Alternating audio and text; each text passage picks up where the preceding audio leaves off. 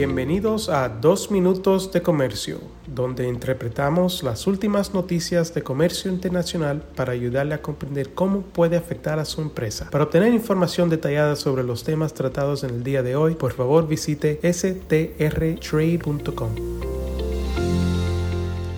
Soy Álvaro Ferreira, consultor independiente con Sandler, Travis Rosenberg, y hoy es martes 14 de marzo de 2023.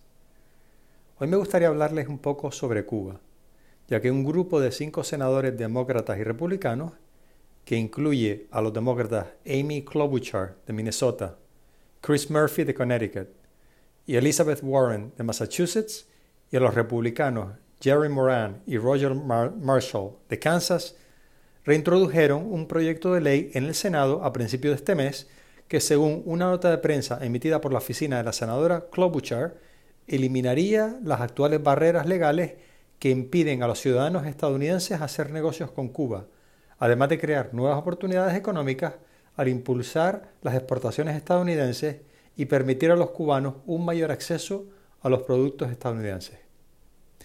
De acuerdo a esta nota de prensa, la legislación derogaría las disposiciones clave de las leyes actuales que impiden que los estadounidenses hagan negocios en Cuba, pero preservaría las disposiciones legales sobre los derechos humanos y los reclamos de propiedad contra el gobierno cubano.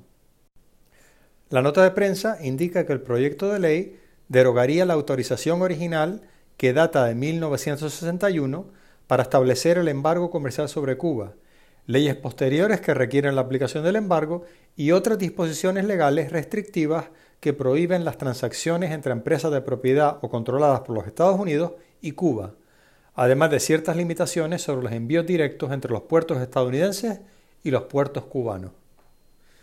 Según la senadora Klobuchar, abro comillas, poniendo fin al embargo comercial con Cuba de una vez por todas, nuestra legislación bipartidista pasará la página de la fallida política de aislamiento mientras crea un nuevo mercado de exportación y genera oportunidades económicas para las empresas estadounidenses. Cierro comillas. No es sorprendente ver a dos senadores republicanos de Kansas apoyando esta legislación, ya que la eliminación del embargo comercial tendría un impacto muy positivo sobre el sector agrícola de este estado.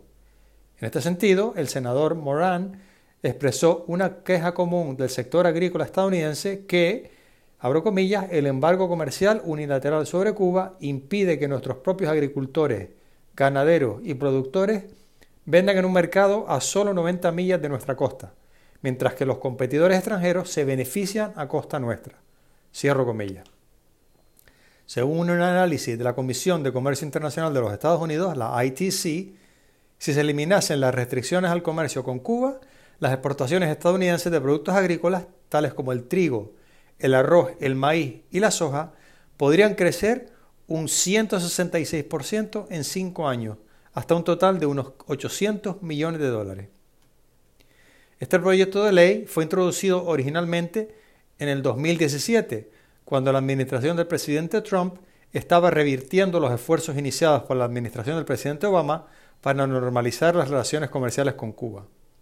Sus perspectivas parecen todavía complicadas, ya que aunque legisladores de peso como Ron Wyden están a favor de eliminar o reducir las restricciones existentes sobre Cuba, hay un número importante de legisladores, como por ejemplo los dos senadores republicanos por Florida, un estado con un peso significativo en este asunto como cuna de la comunidad cubanoamericana en los Estados Unidos, que se oponen a cualquier apertura.